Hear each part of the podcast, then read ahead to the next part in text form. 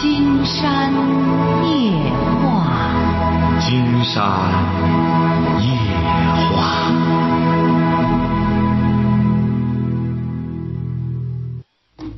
晚上好，听众朋友，我是您的朋友金山，很高兴和朋友们相会在午夜。马上接我们朋友电话哈。喂，你好，这位朋友。哎，你好，是金山老师吗？哎，我们聊点什么？嗯，金山老师。嗯。嗯，我呢是今年二十八岁了。啊。今年二十八岁了，我呢从小学到大学吧，那个学习一直都很好。嗯。嗯，班里的前前两三名吧。嗯。嗯，我呢就是个性呢就是内向，然后就是办事呢比较认真。嗯。嗯，我呢学习好，主要就是这个优点。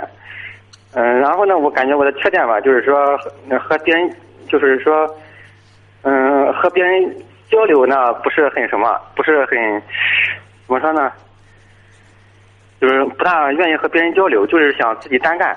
嗯。呃，你比如说那个考试吧，我就我就是非常认真的努努力的复习了，也学习了，然后也背了，然后就考得很好。我呢就比较陶醉于这种感觉，就是说，嗯，通过自己的努力，然后就是取得一个很好的成绩，就是说，比较陶醉于这种感觉了。就是喜欢特立独行。哎，对对对。嗯。嗯，你比如，但是呢，现在问题就来了，现在上班了吧？我是干会计的，在一个公司里干会计。嗯。干会计呢，呃，因为这个活吧，他我干的就是总账。嗯，就是说，别人我这个活得等别人干完了以后啊，我才能干。也就是说，你是干主管会计啊？呃，嗯呃，对，基本上是吧？啊啊啊！对对对，嗯，我呢，现在就是上面有个领导，就是财务科长。嗯。然后他呢，就是，呃，先不说他了吧，就是说我感觉我们那些同事干活就比较拖拉，就是。嗯。然后出错也比较多。嗯。然后我呢是负责出报表的哈。嗯。然后呢，他们一出错，我这个报表就很难出。嗯。经常是加班加到一两点晚晚上。嗯。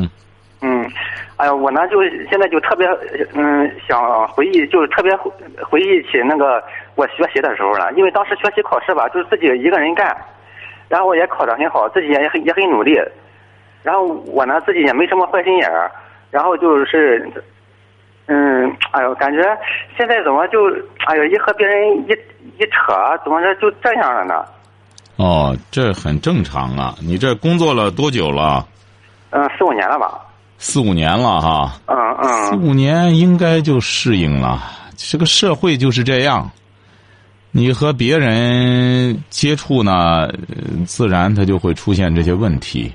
对，我也不嗯嗯。我呢，现在嗯，你说老师。您说，您说，您说。我呢，现在就是想逃避这种这种这种事实。我就想，有没有一种活儿，就是适合，就是很少和人打交道的呢？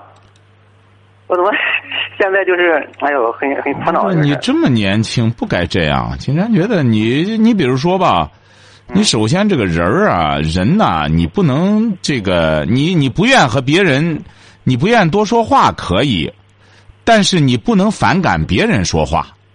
啊，我倒是不反感别人说。哎，你比如说吧，你不愿和别人交往没关系，但看别人交往，了解别人交往也没什么不好。至于你，你说你想干点这个，这个自个儿这种特立独行的事儿，金山觉得现在也是允许的。你可以有两块生活，一块生活呢，你必须得在社会上待。你不在社会上待，你说你干什么？你就当一个作家自个儿写也不可能的，他也得了解生活。嗯，晓得吧？他没有这种脱离社会的这么一种。这个人要脱离了社会之后，那整体上就就。就废了，也不了解社会，什么也不了解，那不行。你想，你同事出错吧，又不是你的错，那你就慢慢改吧。改了之后啊，慢慢改的话，问题是我这工工作量就上去了。那工作量上去，你这个你可以和经理谈啊。你说这个事儿给我的都是错的，我每天晚上不可能每天这样干。确实，你现在干呀，就应该提出来。这个不提呀。你比如有些领导他认，有些领导他也不认，你呢就应该按照你的什么，你给领导一谈，你老出错，我每天晚上弄的时候全是错，那谁错了给谁打回去，你这是对公司负责任。弄上一帮你主你是总总的管总账，下边这这下边这个这个出纳会计什么老出错，你这怎么干这活你这个不属于哎，就谁错，你就给他放那儿，你没必要给他改错。你改错，别人也不领情。嗯哎，出错你就放那儿，这个就不动了。明天看看怎么回事谁的错谁改。你管他错不错干嘛？错了的你就不弄，是不是啊？对，哎，你这个事儿你很简单的事儿，你不要把它复杂化。再者说了，你改应该说也不归你管，这下面这得分会计谁的错谁改呀、让他自个儿找问题去，是这么回事儿吧？啊，哎，你在这给他找错算咋回事儿？他有错，那你就告诉经理，这谁的谁的谁拿回去。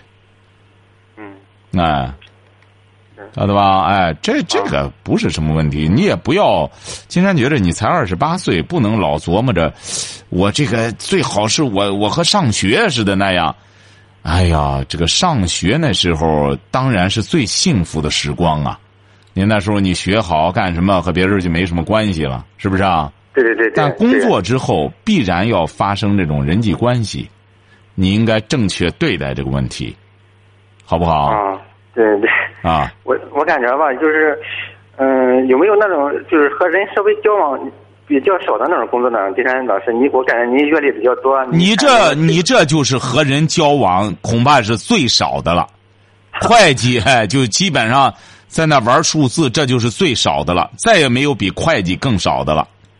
哦哎，你要说那那就另外一种工作了，您说是不是啊？那油那啊烧锅炉，是不是啊？烧锅炉光整天守这个锅炉天炭，你没没人儿。嗯你就像最近，这不经常看到一则报道，就说我们这个台湾的一个博士嘛，也是他干什么了？说两个这这博士是干了什么？一个卖卖什么东西也不知道，也是他不擅长施展他那个专业，那么他就干一个少和人打交道的活儿但是你这个已经是和人打交道几乎为零了，你要再不行的话，那不行，晓得吧？哎，那你就干一些独立工种。因为很多在工厂里边，尽管那个工种独立，但是他平时也得接触人，也有上下的一个协调问题啊。哦哎，不不要不不要呃这样的希冀，多接触接触人，尤其是男人，得多接触人，才能丰富你自己的阅历和人生，晓得吧？对，哎，我呢这这两天就想，要不然出去嗯练练书法能挣钱吧？再不就是干个男保姆。练什么？练什么？书法这东西，啊什么法？书法就是写字儿，就是。哎呦，那个你你这太天真了，这想法。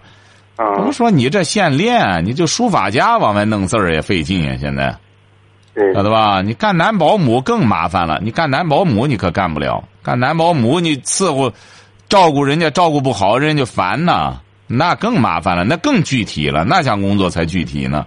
不要认为男保姆好干，男保姆面对的人都是非常实际、非常具体的人，而且人家拿了钱聘了你，你的服务不到位，人家就会有意见的。所以说，你好好的还是安心于自个儿这个工作，把它干干好的同时，你关键要丰富一下自己的业余文化生活，晓得吧？你还没结婚吧？还没有呢，还没谈女朋友？还没有呢。哎，你应该找个女朋友，找个女朋友，呃，慢慢的就丰富一下自己的生活。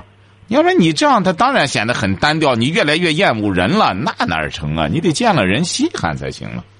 你得往这方面发展啊，可不能这这个孤独和孤僻是两个概念，晓得吧？嗯，对，哎，一定，你比如你要是说我学习特别好，我挺孤独，好多人呢不像我这样做人做的这么认真，啊，孤独可以，但不能孤僻，这就就不见人儿自个儿一个人躲一个什么的那不行，晓得吧？啊，哎，你要是好不好啊？金山祝你这个呃工作进步，生活愉快啊！嗯，老老啥，老师啊，喂，你好，这位朋友你好，你好，哎你好，金老师。啊，大点声说嗯，金老师，我是一学生，现在上大二。啊，然后我有一个情感问题想跟你咨询一下，嗯，说吧。其实也不是咨询，就是想问一下你你应该怎么解决嗯，说。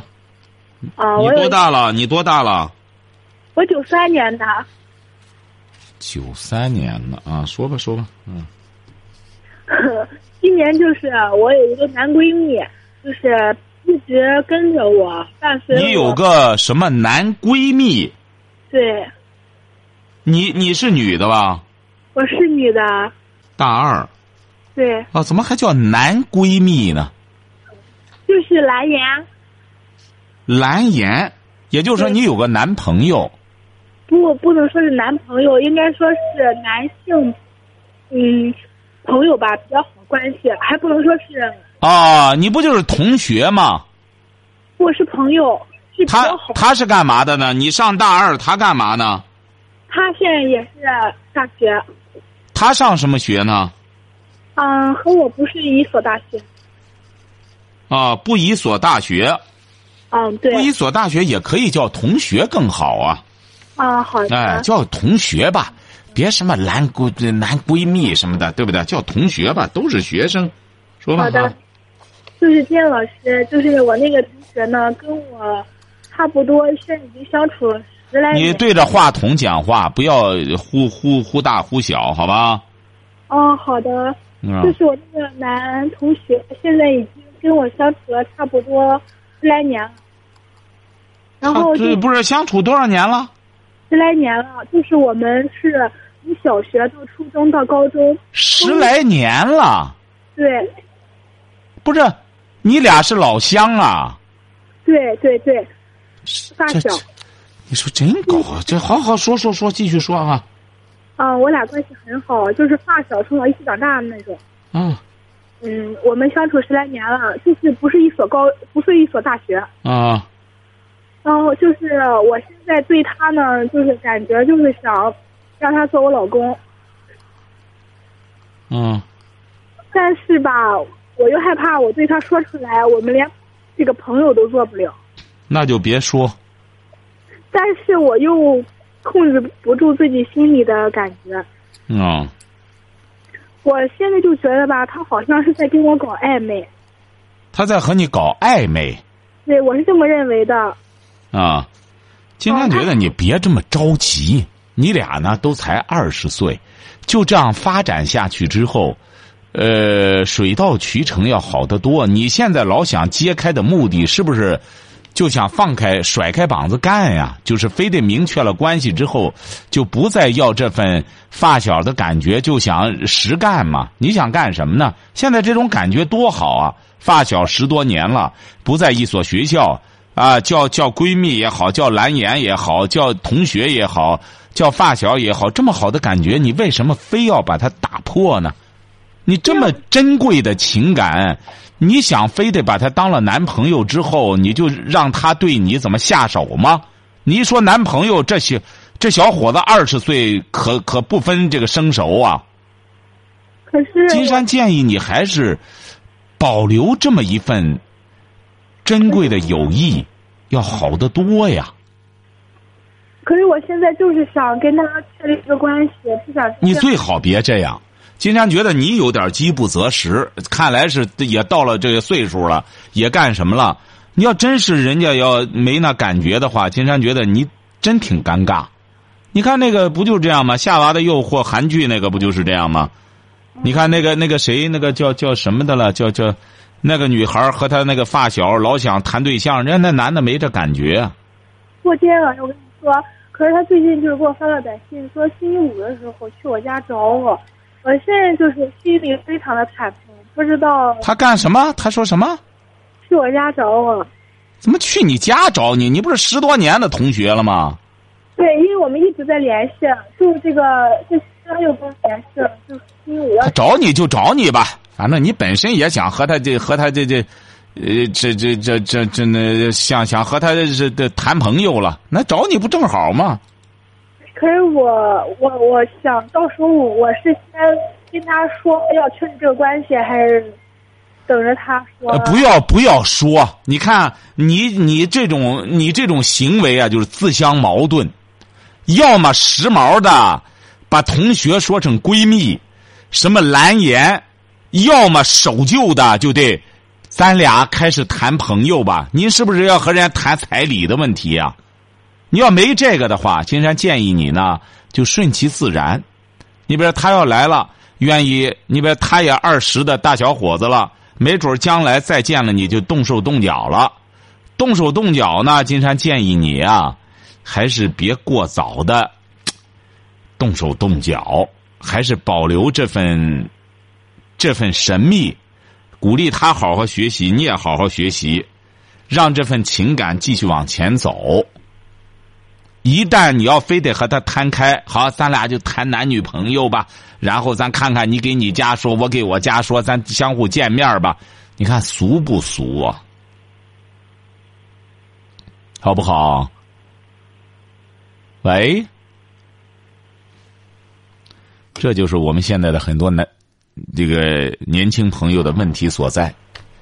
你看，又时髦的蓝颜闺蜜，又落伍的又又要定亲。喂，你好。哎，你好，金山老师。哎，我们聊点什么？嗯，我有一个问题想咨询你一下。您说。就是这个彩礼纠纷呀，就是我订婚的这个彩礼钱，我想和这个女朋友分手散，这个彩礼钱怎么要？还能要回来吗？多少钱？订婚是给了他三万元，然后买的是三金。项链、戒指还有耳环是八千多，也就是说三万八。嗯。然后平时认识他是四月多份认识的，六月多份订的婚，到现在这期间也花了有个六七千块钱吧。不是您为什么要要退婚呢？我嫌他对我不关心。那不行，你要退的话，你要退的话，好像。在农村有这么一个不成文的规矩，你看你和人家女孩子，你和人家定的，你回过头来你又要退的话，可能可能是有这么个说法。经常觉得这个说法也不能说不合理。女孩子，我给你说一下情况吧。啊，就是本来就订婚的时候说的是今年是一定要结婚的嘛，要催他这个看订婚的日子，一直也不看。就是说，问他什么时候结婚了，什么时候想好了，什么时候再说，让他定个日子也不定，没准儿。嗯。然后他是个离异带个孩子吧，三周岁的小男孩嗯。嗯。然后就是最近，你看我这个天天给他打电话吧，他那个偶尔吧给我回一次。你多大了？我二十八周岁。你没结过婚吗？没有未婚。哦，你为什么这么着急的？这样还找个带孩子的？您是就想直接就是进门就是让有孩子了？您想稀罕孩子？嗯，最主要的原因就是说，现在不都是就是说经济原因吧？就是说现在买房子来说吧，可能有点压力。你问题是你找这个，他倒不让你买房子，他可是老江湖啊，不让你买房子，拿把定金拿了去了。拿去之后，他就开始和你耗，他太知道他不着急，你这小伙子着急呀。但是你要这样退的话，指定挺麻烦。嗯，还说是结婚的时候再拿四万来着。哎，你瞧瞧。只对这个钱和东西感兴趣，对我这个人不怎么感兴趣。我对，金山早讲过，你什么时候听的金山的节目？没听过。节目。有三四个月吧。啊，听晚了，听晚了，听晚了。金山早讲过，凡是拿钱买来的女人，基本上不靠谱。基本上只要两万以上，这个女的就不着急结婚了。你再到了三万，尤其你这个再上了五六万的话，她基本上就不和你结婚了。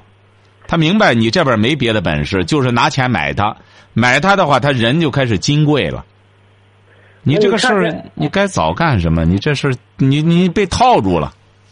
那我这个事儿，我下一步该怎么做好呀？你你被套住了，他指定一时半会儿他不和你结婚。结婚的时候，他也会给你出难题，就像他也给你打招呼了。到那时候没个两三万弄不下来，说白了，你有了这三万八，再加上给他买东西什么，你也说四万多了。他要再要四万多的话，八万多了，八万多。买个房子基本上也差不多了。今天上午给他打电话，我说你什么时候结婚啊？看好日子了吗？他说没想好，想好了再说。我说你不结婚，你把订婚的钱还有那个东西该给我的给我啊。啊，呃，他一开始的时候说行，来拿吧。他把电话挂了，一会儿又给我打个电话来说，那你提出来的算分手，我一分钱也不给你。您瞧见了吗？你和他办过事儿吗？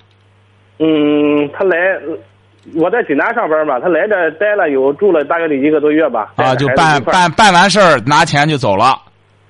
嗯，反正在这儿待了一待了大概一个月吧，就回回老家了。啊，你瞧见了吗你就被套住了，你被套住了，你瞧见了吗？他知道这个，你说散他就不给你了，你你说不散他就和你耗。嗯，对，就是前几天吧，他家里有个弟弟，他侄儿过生日吧。嗯，反正是就给我这个信儿了，就是那一段嘛，他也不怎么联系我，就是那过生日前两天我给他打电话，我就着急，挺生气的。是当一开始吧，他关机，然后我给他妈打个电话，打给他妈打了俩吧，他妈没接，然后呢，他就立刻给我打过电话来了，然后对我态度也挺好，说这个结婚的时候十二月份再说吧。然后我我们家就是去就去他家了嘛，他这是过过生日，又又拿了几百块钱嘛，反正是就是回来以后又发现对我不好了，反正是哦，他多大了？他二十六周岁，我二十八周岁，哦，他儿多大了？三周岁，哦，就是说这个拿钱吧，你说在在说结婚的时候，本来答应的时候再拿四万块钱来着，他一直不痛快，一直嫌潜意识的就嫌我家穷，就是说买不起房子，就是挣钱少，就嗯潜意识就这俩意思。嗯，嗯，成啊，不行的话，你只能尝试一下走法律程序吧。你也别再干什么了，一看这就是个套儿再者说了，他指定不会和你这样耗的。你说你要是他要再说结婚，你再拿上四万的话，金山告诉你，有可能你会人财两失。就是结了婚，他不和你过，你更难受。人家带他儿拿着钱和他儿过去了，你一个人也是耍单儿。所以说，金山一再讲，作为一个年轻的小伙子，啊，长志气啊，别长在我得到三十岁前得找个女的，我得和她怎怎么整去，别往这儿长。就就是说，大丈夫何患无妻？我一定先把这个劲儿使在干事儿上。我就不相信，我在生活中遇不到一个女孩子。你这个，你看你憋成这样，你弄成这这弄上三万，这四万多了，你这被套住了。本来认识我的时候啊，我我是挣钱是三千多块钱吧，嫌我挣钱少，我这又找了个兼职，现在是挣五千多吧，还还是一直你这钱不够。他是干？嘛的？他也是个打工的，初中文化。所以说，你能怪人家吗？你这见识还不如他呢。越是这种越底层了，他越有危机感，他越是觉得你这钱五千块钱，咱俩够，我养儿不够。他说的是对呀、他儿你想想，连吃带喝带花的那不够啊，你没个七八千块钱儿都不够花的。所以说，你养不是养一个人，你得养俩。他他知道你和他结婚，你还想要孩子，那你这钱就更不够了。我就不明白，你说他也没什么本事，还看他没本事，本事不是他没本事，他才挑你得有本事呢。他正因为没本事，他才会孤注一掷的得找一个有本事的。你想想，你觉得这没本事的事儿少啊？没本事的事儿一点都不少，因为他怎么着呢？没本事的他不消费爱情，啊他消费钱。嗯对，哎，所以说他就是光认钱。你不相信？你只要有钱养着他，整天见你呲牙咧嘴儿，嗯哎，所以说金山觉得啊你这个可能你俩不是很那什么，你将来这个这这贫穷夫妻百事哀呀、我还有一个不理解啊，他每他每次就是就算是他做错事情吧，他也不服输，他也不不认错。哎呀，这有什么不理解的？他没文化，胡搅蛮缠，这有什么不理解的？他一种趾高气昂扬的态度，这他就和你趾高气扬啊，你试试。所以说，你就是这么回事儿。你越奴性了，他越在你面前趾高气扬。为什么呢？你知道为什么吗？你弄了四万块钱让他套上了，你要没这个的话，你趾高气扬；你让他套上了，他趾高气扬，他就和你好晾着你，先给你一个月，把你先破了身，让你想这一口不着面儿，想再弄想办事儿拿钱，想办事儿拿钱，就这样套你。嗯，哎，你找的这人是个老江湖，现在一听你甭看年龄不大，阅人无数。所以说你这，你得掂量掂量了。首先得憋住，把腰带扎紧，别再这样了。你这别急了，也不能和他办事了。你办事成本太高了。嗯，你这弄四万多块钱了，他再弄来弄去的，给你算起来一次多少钱？你这全都是自个儿拿钱花钱买的呢。这这这这这，再者说一点也没没没意义，光在他身上瞎干耗，晓得吧？你看老师，你能提醒我一下，我该怎么做吗？这个事儿。你就和他谈吧，你说呢？你就和他开诚布公的谈。你说我这边呢，确实没钱，家里借钱给你这个钱。你要想弄呢，你别在我身上弄。那个我呢，就是要和你结婚生孩子。你要实在是觉着我穷，那么或者零头我不要了八千块钱，但是你这个整数得给我，因为我还得再再再去和下一个定去。你就和他开诚布公的谈吧。你说你要老不给我。我就只能上你那儿要去了。你说我我可是给你要，你可别嫌没面子。就是给他讲开了之后，就是他一看你也的确没油水，他也就看看不行的话，发发善心，把钱给你就得了，要回两万来也成啊，晓得吧？嗯。哎，好嘞，再见哈。谢谢啊。哎，好。哎呀，金山就说我们这个很多年轻朋友哈憋急了，到这个岁数是这样。但是这就叫什么呢？哎，这就叫商品社会。商品社会了，怎么着呢？就得先有钱，才能有日子。当然，你比如也有些朋友很简单。怎么叫简单？就是你们人小伙子干厨师，小姑娘端盘子，戳叽戳叽，直奔直奔本能。小姑娘撑不住了。那办事儿什么都干什么了？实际上这样的结果也不好。小姑娘新鲜劲儿过去之后，照样，哎不摆。但这个男的不行，男的憋憋之后就想办事了，憋憋之后就得憋不住。喂，你好。喂。喂，你好。你好，我们聊点什么？嗯，就是我现在身体吧，长了个脑瘤。长了个脑瘤。啊，对。你多大了？二十七，二十七长了个脑瘤吗？什么情况？这脑瘤？就是一个，嗯，良性的细胞瘤吧。结婚了吗？啊，结了。啊，结婚了。啊，就是现在。长哪儿了？关键这个瘤子长的头在哪里了？嗯，应该是在小脑那个位置吧。能手术吗？大夫说。能，就是需要手术，但是。我对象不给签字。你结婚几年了？嗯，两年。有孩子吗？没有。啊，没孩子。你对象不签字就不管你对象是？啊，对啊，他就是害怕。医生说这个风险就是说，如果做了，他就是怕，嗯，万一就是躺上一个月啊，或者两个月啊，或者是最坏就是说躺一辈子啊，我一。我对象一听就害怕了，哦，然后他就不签字，嗯，就那意思不让你手术，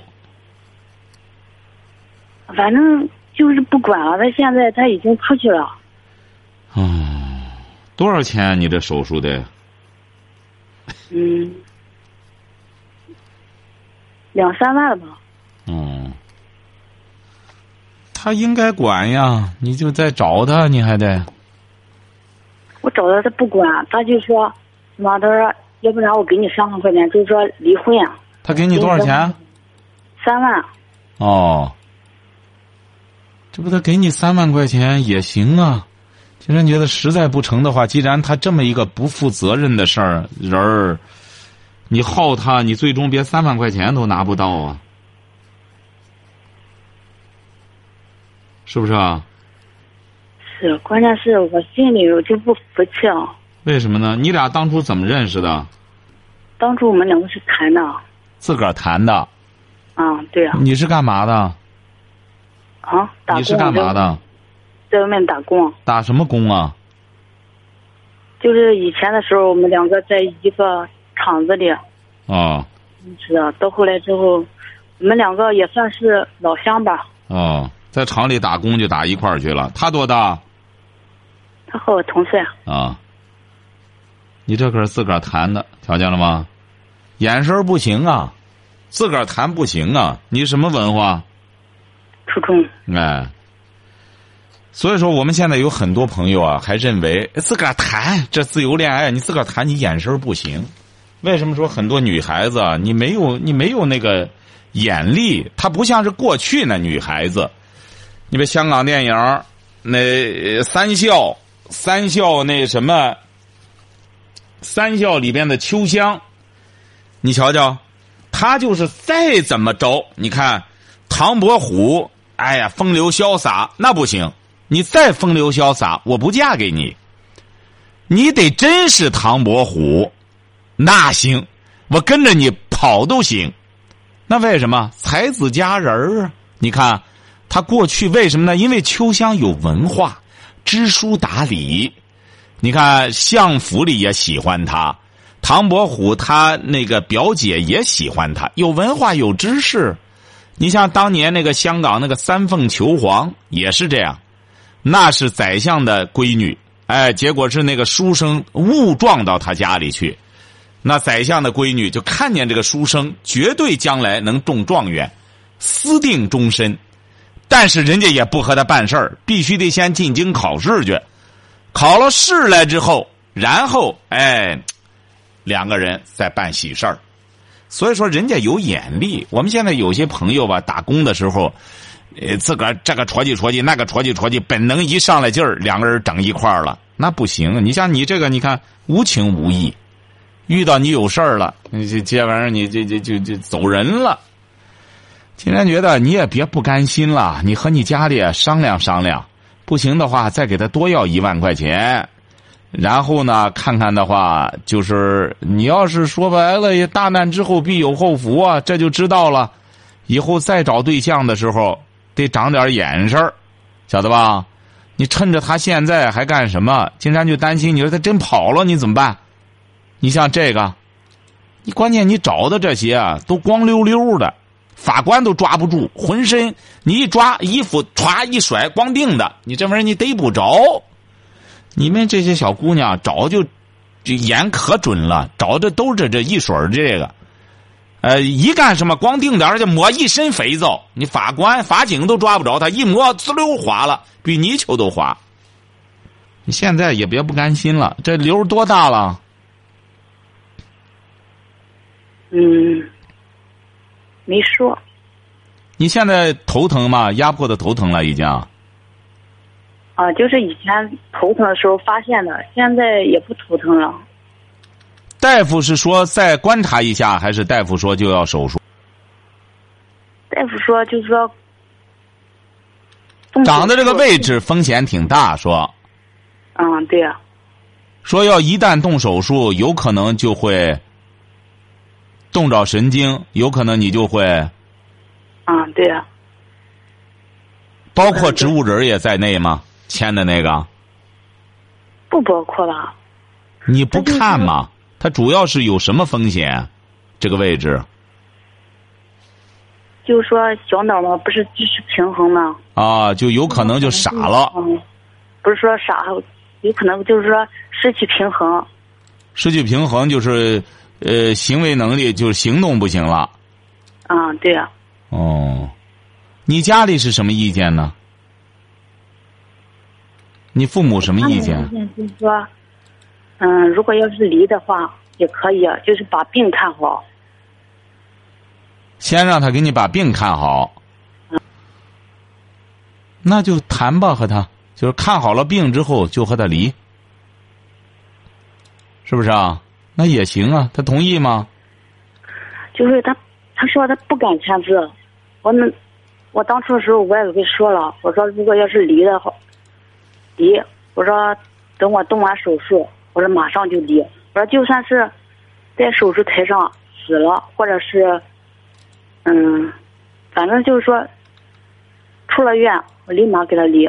就算是在手术台上死了，我说也不关你的事儿。嗯，他还是不愿意。他家里指定也不同意啊，也不让他这么干，是不是啊他？家里，他家里同意啊，他家里同意什么就是同意让我们两个离啊。啊？就是他家里就是让你离婚呢。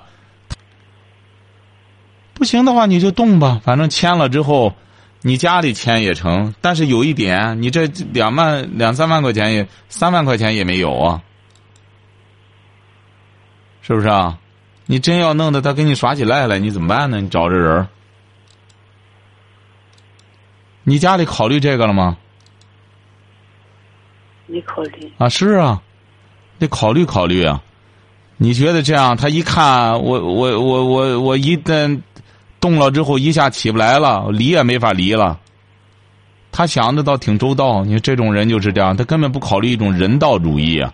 一想夫妻一场，怎么能在危难之间这样子撒手而去呢？他没有这种道德教养啊！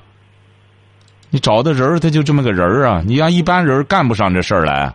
夫妻一场，人家干什么了？撒丫子跑了，这时候离婚了。你说这这干什么事儿？但你找这人不行。金山建议你还是从实际的角度出发哈，呃，和家里商量商量，看看他要是或者说他家里行，他家里啊这个条件还可以，呃，跑了和尚跑不了庙，或者他父母呢？他父母是干嘛的？他父母在家干活种地。也是没钱，姐姐就是说他家也没钱。当初娶你的时候花多少钱彩礼钱？他家里当初找你的时候，嗯，我们这边都是结婚一万七，订婚也是一万来块钱吧。啊，就花了三万来块钱娶你啊，是不是啊啊？啊，我加上酒席钱也就三万多块钱。哦，你俩怎么两年多没生小孩呢？一直生了，不是说第一，啊，就是说第一，嗯，第一年有孩子啊？没孩子，就是说怀孕了，但是呢，就是，嗯、反正就是没保住，哦，孩子没了。嗯结果又是不到半年吧，我婆婆就催，然后又怀孕了。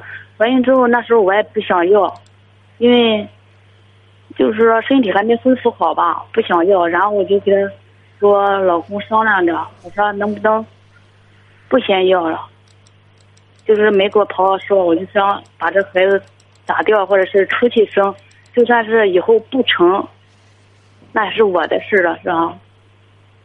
但是我老公不愿意，我婆婆还嫌我没有跟他说，还生气，你自个儿打了就是？没打。就是我坚持着，还是生了。就是说，因为在医院里也是医生说，就是因为，嗯，就是半年前生没生啊？究竟是？生了，你孩子多大了？我就是说没成嘛，什么意思啊？就是说，嗯，那个那个大夫。哈哈，不不不提那事儿了，不提那事儿。金山发现你也是，不是您什么意思吧？刚才金山已经给您说了，这么两个方案，你全方位的考虑考虑，不要不要光由着自个儿去想，你别弄来弄去的，人财两失，晓得吧？嗯。哎，和你父母商量一下哈。好，再见。感谢听众朋友的陪伴，祝您阖家欢乐，万事如意。